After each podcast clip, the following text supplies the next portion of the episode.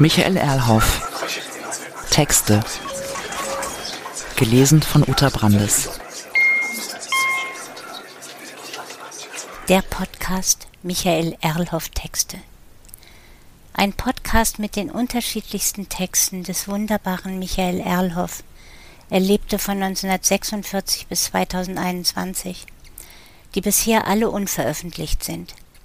Neben seinen Fachschriften und Büchern hat der Design- und Kulturtheoretiker immer auch, sozusagen im Nebenbei, Fiction geschrieben. Meist allerdings, er war ein Fan der kurzen Form und wurde aus Neugier schnell ungeduldig, wenn etwas ausführlich zu Ende gebracht werden sollte, blieben diese Texte Fragmente. Aber ich denke, sie sind es wirklich wert, zu Gehör gebracht zu werden.